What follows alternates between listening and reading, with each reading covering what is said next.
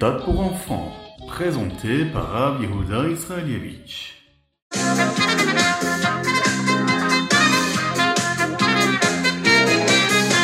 Bonjour à tous, infiniment heureux de vous retrouver en cette magnifique matinée que Dieu nous offre sur la terre. Nous allons partager ensemble le Ritat du jour. J'espère que vous allez bien. Baruch Hashem.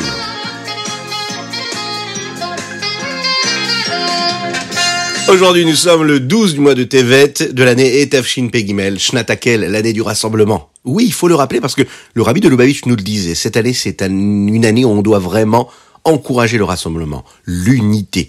Ce qu'il faut, ben, c'est se rencontrer avec des amis, des copains, faire ce que nous appelons des rencontres, où on va partager des mots de Torah, des mots de joie, de moments de danse, de chant, de partage, de réjouissance dans l'unité la plus totale. J'espère que vous allez prévoir cela pendant cette année qui arrive, parce qu'elle avance, elle avance, elle avance. Nous sommes déjà, déjà, déjà dans le mois de Tevet. Vous imaginez bientôt les fêtes de Touishvat, et de Purim, et de Pessah. Vous êtes impatients? Eh bien, nous aussi.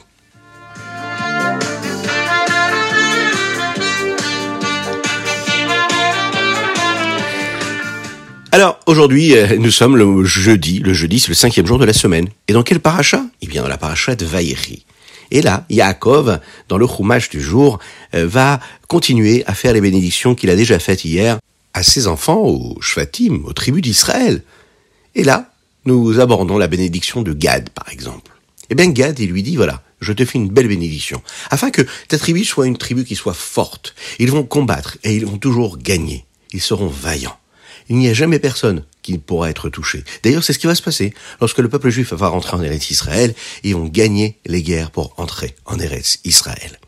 La bénédiction qu'il lui donne, elle est très particulière. Il lui dit, voilà, l'héritage que tu vas recevoir, la part de terre, elle te permettra de faire grandir et de faire pousser de beaux oliviers. Et les olives, faut savoir que c'est la nourriture des rois. C'est une nourriture qui est très noble. C'est la raison pour laquelle ici Gad reçoit une magnifique bénédiction. Et ensuite, il y a Naphtali. Naphtali lui reçoit aussi une bénédiction très particulière.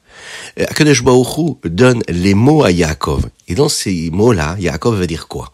Il va dire, voilà, Naphtali, toi, tu es comme une, comme une gazelle. La gazelle, elle va très très très vite. Eh bien, sache que les fruits qui grandissent dans ton territoire en Eretz Israël vont grandir avec une rapidité extraordinaire. Et puis les soldats qui grandiront dans ton territoire et dans ta tribu auront aussi une belle rapidité qui fera rappeler celle de la gazelle. Ils iront au combat avec une grande rapidité. Et puis vient le tour de Yosef. La bénédiction de Yosef, vous imaginez, cette bénédiction, elle doit être magnifique.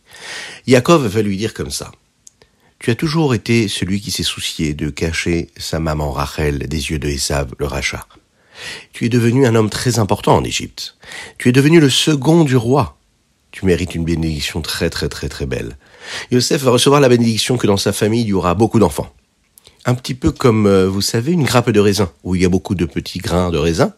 Eh bien, Yosef reçoit cette belle bénédiction. Ces deux enfants, Ménaché et Ephraim, vont grandir et vont devenir aussi une tribu, comme les autres tribus. Mais, il n'y aura jamais de Haïnara sur lui. D'ailleurs, vous savez que le rabbi de Lubavitch disait que puisque nous sommes tous des chassidim du rabbi Yosef Yitzhak, qui porte le nom de Yosef, qui a reçu les bénédictions de Yaakov, à savoir qu'il n'y ait jamais de Haïnara sur lui et sur ses enfants, eh bien le rabbi de Lubavitch disait, c'est pareil, il n'y a jamais de Haïnara sur les chassidim. Yaakov a rappelé aussi à Yosef que même si ses frères ne se sont pas bien comportés avec lui, et bien que Potiphar et son épouse aussi ne se sont pas bien comportés avec lui, eh bien, son rêve à lui qu'il avait fait, eh bien, il s'est réalisé. Et pourquoi est-ce que son rêve s'est réalisé? Parce qu'il avait confiance en Dieu. Il est devenu le second du roi. Il s'est soucié de toute sa famille en Égypte. Il a peut-être souffert pendant ces années-là, mais ensuite, c'est lui qui a sauvé tout le monde. Yaakov, d'ailleurs, dit à Yosef, il lui dit, mais tu sais qu'Akadosh Baruch t'a toujours aidé. Et toi, tu n'as jamais fait de faute. Eh bien, Hachem va continuer de t'aider. Il va se soucier de toi. Il donnera beaucoup d'eau dans ton territoire. Vous savez que pour qu'un champ puisse bien évoluer et faire grandir de belles plantes, de beaux légumes, eh bien il faut qu'il y ait beaucoup d'eau. Et de cette façon-là, Hachem se souciera de toi, il te donnera beaucoup d'eau dans tes champs. Et Yaakov lui dit aussi autre chose. Tu auras beaucoup d'enfants et ces enfants-là seront en bonne santé. Une bonne santé qu'on souhaite à chacune et chacun d'entre vous. Hachem donne à Yaakov beaucoup plus de brachot qu'il l'avait donné déjà à ses pères, à Abraham, à Yitzhak. Et là, Yaakov dit à Yosef, il vient ces brachot, ces bénédictions, je te les donne à toi. Je te les donne, et c'est ce qui permettra à tout le peuple juif de profiter de ces belles bénédictions, et grâce à ces bénédictions, de grandir, d'évoluer dans la réussite matérielle et spirituelle.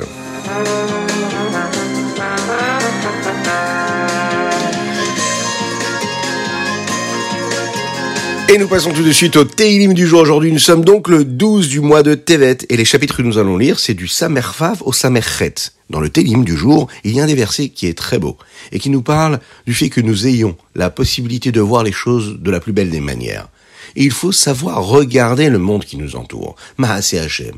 Vous êtes en voiture, regardez. Regardez au travers de la vitre. Regardez la belle nature qui nous entoure. Regardez le ciel. Regardez les arbres. Regardez là où vous êtes. Prenez conscience de la beauté du monde. Tout ce que Dieu fait, c'est parfait. C'est en son temps. C'est pour l'homme, pour qu'il puisse vivre dans la bonté, dans la beauté, dans la largesse. Nora alila al bene adam. Il faut savoir que ce que Dieu fait pour les hommes, c'est extraordinaire. La Chassidoute nous explique que ce verset-là parle de la vie de tous les jours de chacune et chacun d'entre nous. On a possibilité parfois de faire de belles mitzvot.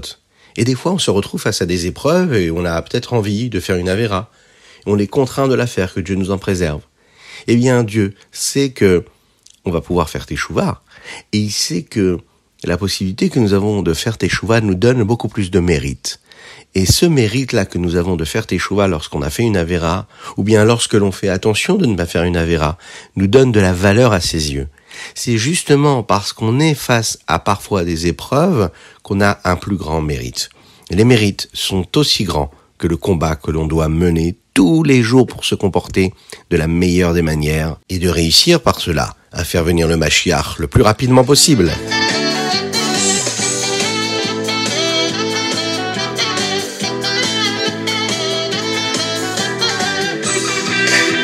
Et nous passons tout de suite au Tania du jour. Aujourd'hui, nous sommes toujours dans le dixième chapitre. Là, le Admor Azaken, le Rabbi Shnon Zalman, nous dit qu'il y a différents niveaux chez le tzaddik qui n'est pas parfait.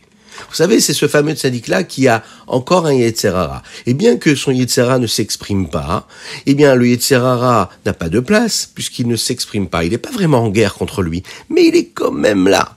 Alors, tout dépend de l'amour qu'un homme a à ce moment-là pour Akadosh Baruch Hu.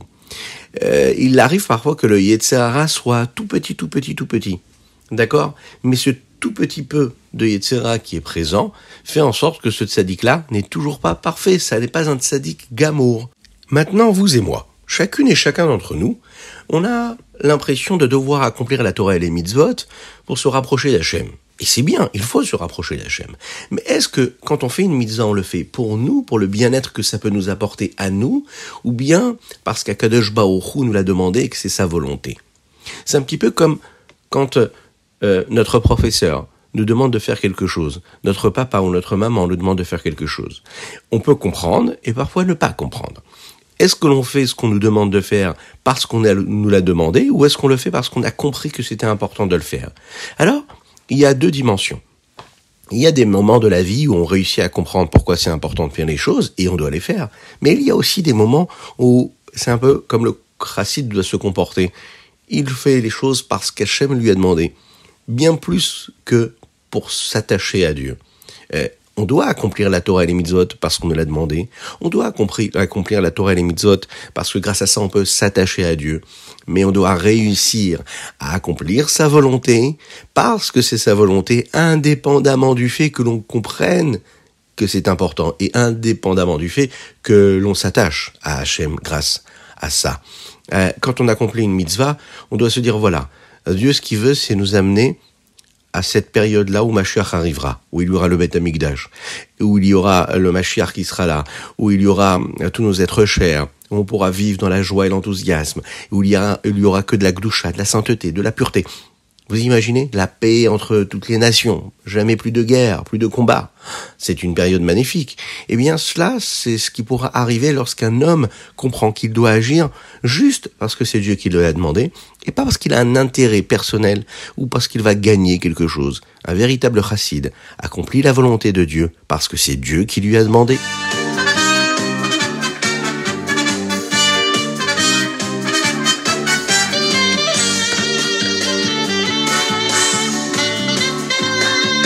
C'est ce qui nous amène au Yom Yom. Aujourd'hui, nous sommes le et aujourd'hui, nous sommes le 12 du mois de Tevet. Le Rabbi Rachab a dit un Mahamar qui est très important pendant la fête de Simchat Torah. Et ce Mahamar s'appelle comme ça. Ein Akadosh Baruchu Ba Bitrunya. Le Rabbi Rachab, le Rabbi Shalom Dovber, dit que cette année-là a été choisie une personne qui est responsable de la Chevra Kadisha. Et on a l'habitude de l'accompagner lorsqu'il est nommé on l'accompagne jusqu'au Beth Midrash. À la fin de ce Mahamar, le Rabbi Rachab, le Rabbi Shalom Dovber, dit comme ça. Même les personnes qui sont de grands chachamim, de grands sages, doivent accomplir la volonté d'Hachem juste parce que c'est la volonté d'Hachem, comme on l'a dit dans le Tanya. Et pas parce que c'est logique, pas parce qu'on comprend que c'est important. Parce qu'il y a des parties de la Torah qui ne sont pas logiques, qui sont parfois pas compréhensibles. Et on peut se dire, bon, euh, je ne vais pas accomplir parce que je ne comprends pas. Non, il faut savoir que juste avant la venue de Machiar, ce qui est très important, c'est de faire peu importe si on comprend ou pas. Il faut savoir le faire avec une, une intégrité, avec une innocence. D'ailleurs, vous les enfants, vous avez quelque chose que les adultes ont du mal à avoir. Justement, cette simplicité de faire les choses parce qu'on sait qu'on s'attache à Hachem. Vous savez qu'aujourd'hui, nous sommes le 12 du mois de Tevet. Et quel rapport y a-t-il entre le 12 du mois de Tevet et le 5 du mois de Tevet? Vous savez que quand les livres ont été délivrés en Tafshin Memzaïn et qu'on a gagné ce combat-là, eh bien les chassidim ont dansé pendant une semaine entière, depuis le Etevet jusqu'au 12 Tevet. Sans arrêt, ils dansaient pour remercier Hachem de ce grand miracle qui a eu lieu. Et là, le rabbi, un jour, est venu, et c'était le 12 Tevet, il a dit maintenant les danses doivent cesser. Cessez de danser et commencez à réfléchir, à vous préparer pour la prochaine fête qui arrive. Et quelle est cette fête-là? C'est le Yut Shvat. Chaque chassid doit tout faire pour se préparer à cette fête-là du Yut Shvat. Il doit se préparer et il doit même aller chercher des conseils chez un mashpia. Un mashpia, c'est quelqu'un euh, qui peut influencer une personne, qui peut lui donner des directions, qui peut le conseiller, qui peut lui dire comment est-ce qu'elle peut se préparer, comment mieux étudier la Torah, comment mieux pratiquer les mitzvot, comment se préparer à cette date qui est si particulière. Et d'ailleurs, on va, dans les jours qui arrivent, pouvoir développer ensemble ce qu'elle a de particulier, cette date du Yud parce qu'elle concerne chacune et chacun d'entre nous. Et voilà, c'était le Ritatu du jour. J'espère que vous avez passé un bon moment.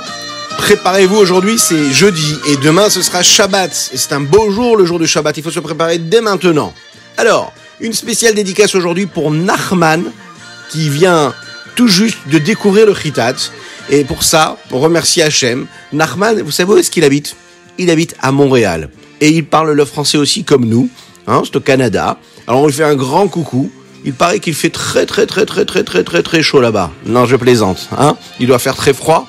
Mais bon, c'est pas grave. Il fait très chaud dans nos cœurs. Donc une belle dédicace pour Nachman. Vous aussi, envoyez vos dédicaces sur torahaudio.fr, torahaudio.fr et continuez de nous envoyer vos noms, vos prénoms pour participer au beau tirage au sort qui aura lieu très très bientôt. Que Dieu vous bénisse, qu'il vous protège, qu'il inonde votre journée de joie et de paix et de tranquillité. À très bientôt